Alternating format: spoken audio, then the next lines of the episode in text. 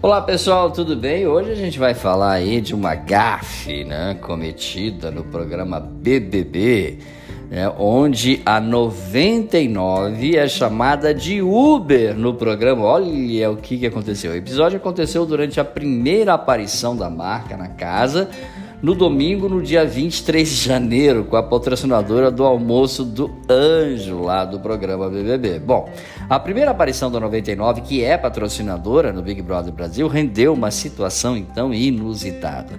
A marca que fechou acordo com a Globo para patrocinar o almoço do Anjo, realizado sempre aos domingos, foi confundida com a maior concorrente ao promover sua primeira ação na edição de 2022 no reality show.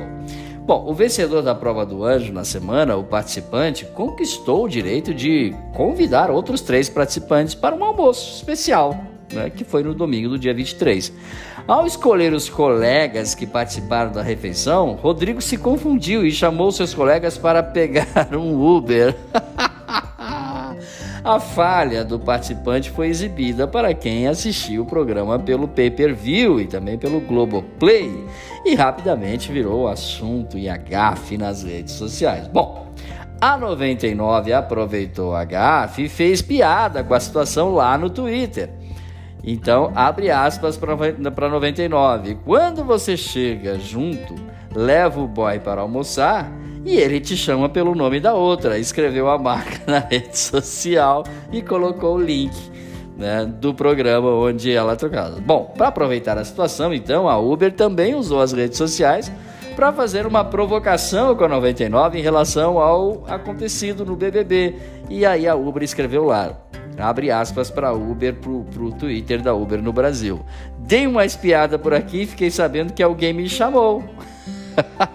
Bom, o ambiente do almoço do Anjo na casa foi decorado com as cores da 99, que será parceira da Globo ao longo de toda a edição do BBB.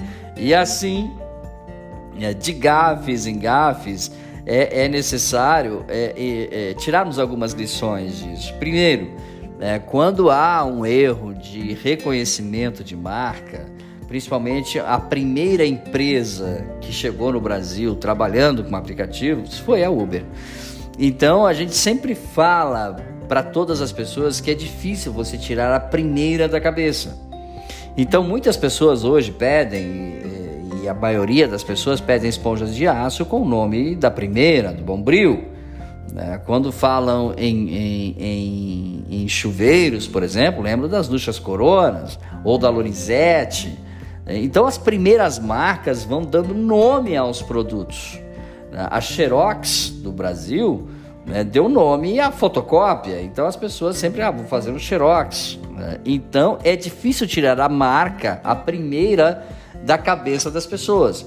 E no caso dos aplicativos de mobilidade, o Uber foi o primeiro, logo veio a 99 e que investiu e continua investindo muito, não só em tecnologia, como também na extensão da marca 99, que hoje está também nos táxis, está também em outros segmentos do transporte brasileiro. Né? E a 99 patrocinando um programa né, é chamada de Uber. Que o que você faria? O importante é que a 99, né? Trabalhou a, a, trabalhou a GAF como deve de ser trabalhada, com bom humor nas redes sociais, né?